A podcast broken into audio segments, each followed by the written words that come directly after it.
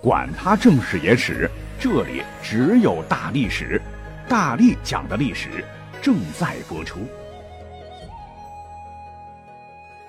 好，再与大家继续分享吴威同学为我们带来的龙战，也就是当年万历三大征之一的抗日援朝之战。咱们本期呢是第五集，咱上期讲到说明军和日军在碧提馆展开大战。明军主将李如松身陷重围，咱们今天呢接着说这场著名的战斗。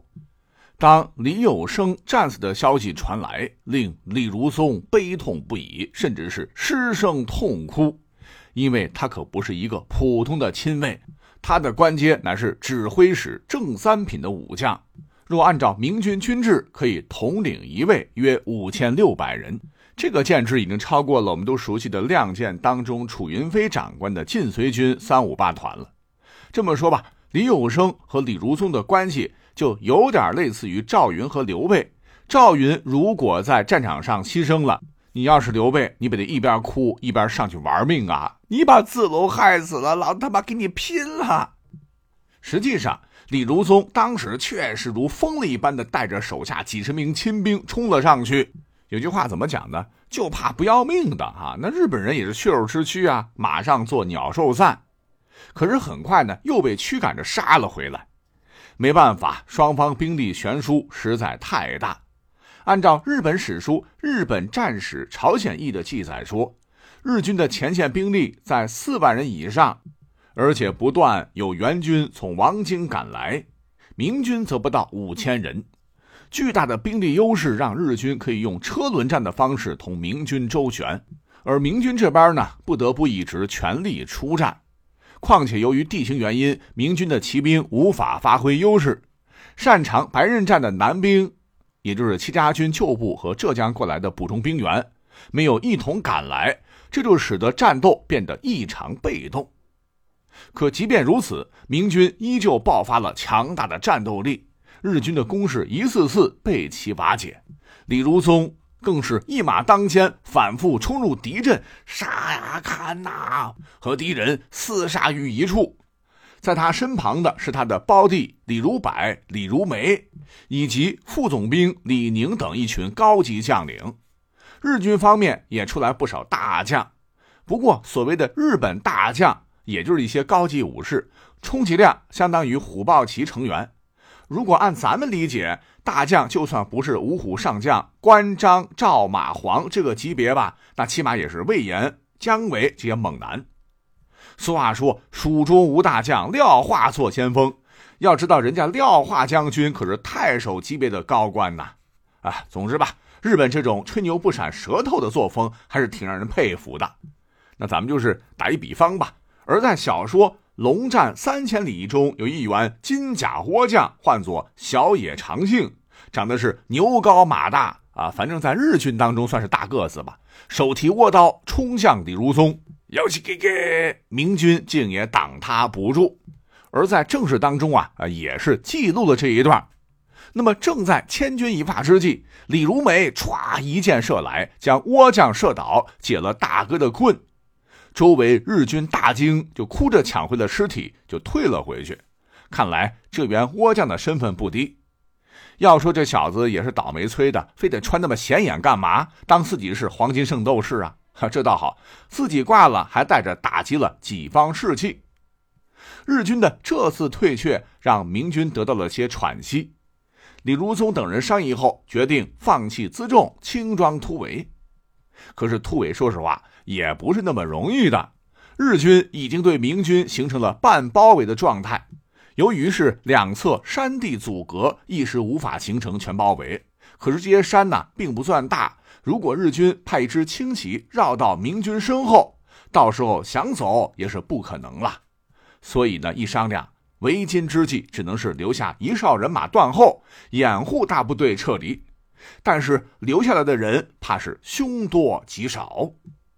正在此时，明军背后当当当当当，突然响起一阵马蹄声，众人大惊：难道是小鬼子真的包抄过来了吗？待看到旗帜后，哦，大家松了口气。来的乃是明军副统帅杨元带领的一千精骑。那么在小说当中讲，李如松见援兵到来，立即带领全军冲击日本军阵。这倒也不是他托大，而是欲擒故纵之计。此时日军呢也看到大明援军到了，这会儿天色将晚，他们可不知道援军有多少。但若此时明军立即撤退，日军呢就会猜到明军实力并未增强多少，而主动发起攻击。那现在呢，日军对明军的战斗力还是很忌惮的，所以这么一冲啊，就让日军误以为己方主力已到。那大概率呢，也会让日军因这次冲锋会逃跑，到时候再撤退就会从容许多，甚至不需要留下断后的部队。那么关于这一段小说描写，应该是参照了史书的内容了哈。史书中就是明史吧，对这一段的记录和小说中大体相同。那朝鲜的史册写的是更有意思了，说日军并没有派遣部队包抄明军，见北面烟尘大作，就以为是对方主力过来了，还没等明军有行动，日军就先撒丫子跑了。那么再看日军方面的记载，那有些战场日记性质的资料中。称明军人数在百万以上，战死人数的大致在三万至五万人左右，这比明军此次入朝的兵力都多。所以说呢，这个数据不禁让我想起了隋炀帝远征高句丽，呃，总不可能是谁穿越了吧？甚至是有些日本的记录是几十万人或者几万人不等。总之吧，吹牛谁不会呀？啊，看个热闹就行了。那虽说呢，日军把这次遭遇战描写成了一场大胜。却忽略了自己的人数差不多是明军当年的十几倍，最后人家不但成功撤退了，死伤人数也比日军还少，啊！不过呢，公平来讲啊，这一仗明军确实没有胜利。不仅如此，之后的军事行动中，明军几乎再没有之前的大开大合、一往无前。朝鲜君臣对此是十分的不满，甚至还出言讽刺。对此，那我在网上呢也看到了诸如李如松被碧提馆一战吓破胆，日军的战斗力其实超过明军等说法。哎，真不知这些人是怎么想的。你想想，诚然明军的攻势此时放缓了，李如松也确实有了跟日军议和的想法，但是和这次碧提馆之战的关系其实不算太大，或者说这只是压倒骆驼的最后一根稻草。再进一步讲，有句话不知道大家伙听过没？抛开后勤谈战争，这都是耍流氓。也就是说啊，这个问题可能是出在后勤之上。明军当时在朝鲜半岛作战遇到的最大困难，它就是后勤死活跟不上，粮食、弹药、药品都需要从大明运来。这一路翻山越岭，不必说了。按朝鲜国内的记载，朝鲜方面也不是什么工作都没做。你像是这个国王李岩，还发动了广大民众帮助运粮，甚至从民间征粮以供前线作战。可是呢，问题朝鲜的国家体系运作体系已经崩坏了，国王的诏令几乎是一张废纸。所以呢，明军这个补给问题一直没有得到解决。那么听到这里呢，有的朋友可能要说了：那既然如此，那责任不应该算在李云头上吗？哎，怎么说呢？如果只是运输问题的话，确实不应该对他太过苛责。他就是个废物，你再骂也不可能把他变成神童。但关键问题是，朝鲜君臣的干的混账事儿可不止于这一件。比如平壤城一战，明军中的伤员不少，大军开拔后，他们留在平壤继续养伤，大量粮草辎重随后也到达了平壤。但是那群高丽棒子几乎是忘记了大明伤兵的存在，不但不给医治，甚至连最基本的粮食都不给他们，以至于最后还能活动的伤兵不得不相互搀扶着上山挖野菜拿回来给兄弟们充饥。等李如松大军离开的时候，高丽君臣把胸口拍得巨山响啊，说一定会照顾好伤员。由于兵力吃紧，能出征的明军全部上了前线。可是等他们回来后见到的，却是饿得已经奄奄一息的兄弟，而大量粮草就积压在平壤的国库，甚至呢有些保管不善，已经开始腐烂。再多说一句吧，就是当时愤怒的明军将领，后来在平壤城中又打砸了一通，朝鲜群臣是恶人先告状，诬告明军军纪涣散，将领纵兵劫掠，委实是把大家气得不轻啊。那你看现在还有一些韩剧哈，还拿这个说事儿，但始作俑者就是他们呐，是他们干的点破事儿啊，剁了他们的狗头都不为过。当时，哎，好了啊，咱们不生气了，继续往下说。总之啊，这次出征的明军分为南军和北军，南军是以戚家军旧部为核心的浙兵，北军则是以辽东铁骑为核心的北方骑兵。那当时双方啊也是互不服气。那说起来，这就是咱们的这个不对了哈。呃，当时呢，这个主帅李如松作为辽东军的这个少东家，自然偏向北军，为此甚至还抢了南军攻上平壤的首功。由于之前呢一直在打仗，矛盾并没有那么尖锐。可是当碧提馆之战结束后，南军中不免就传出了一些风言风语，说没有南军就打不了倭寇之类的话，在军中蔓延开来。事实上，倭寇和日军呢还是有差距的。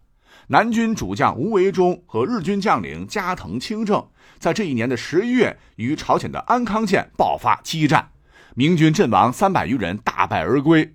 那么从日军战场上表现看，北方骑兵比南军这边呢更具威胁。那李如松虽有偏袒自己人的做法，但是他在战场上的指挥可是相当出色的。其个人勇武也完全可以成为全军的楷模，只是碧提馆之战让民军士气受到打击，而另一方面呢，战争过程中战马的大量损失也让骑兵部队的战力受到巨大影响。像是朝鲜史书《宣祖朝敬大王实录》中就如实记载，明军战马损失过半，剩下的也是瘦弱到不堪其成。那么综合分析，我个人觉得啊。明军在碧提馆之战中的五千骑兵，很可能就是北军全部的能战之兵了。南军的机动性不足，而且给他们太多机会，也会让北方将领不满。而明军内部的危机，此时呢已经超过了日军的压力。咱之前别忘了也讲过哈，在朝鲜东北部和女真人作战的正是加藤清正，也在南下的途中。倘若他要率兵翻越太白山。从战术上讲，可能会截断明军的后勤和退路。呃，当然，呃，加藤这小子呃并没有想象中这么大的威胁。这会儿呢，他的处境呃不比逃离平壤时的小西行长好到哪里去。只是当时明军呐并不晓得这些。也就是说，此时的明军已是强弩之末。如果这时处理不好，就可能全面崩溃。李如松作为一名杰出的军事家，在这个节点上提出议和。让疲惫的明军从战争泥潭中脱身是十分明智的。随后，明军和日军也进入了打打停停的状态。那多说一嘴，有史书还称明军在龙山一把大火烧了日军的粮仓，这点目前看存在争议。也有说日军粮仓内本来就已经没有多少粮食了。啊，不管有没有烧掉日军的粮仓吧，其实小鬼子随后确实是放弃了王京，开始向釜山方向撤退。此后的战斗就是以朝鲜勤王军和日军为主了。那么第二年就是公元一五九三年六月，精疲力尽的双方开始正式会议。这里的双方呢，指的是大明和日本，朝鲜没有这个资格。朝鲜半岛终于迎来了短暂的和平。但是谁曾想到，四年之后战端又起。那么第二次抗倭援朝之战的战况又如何呢？咱们下一期龙战再讲。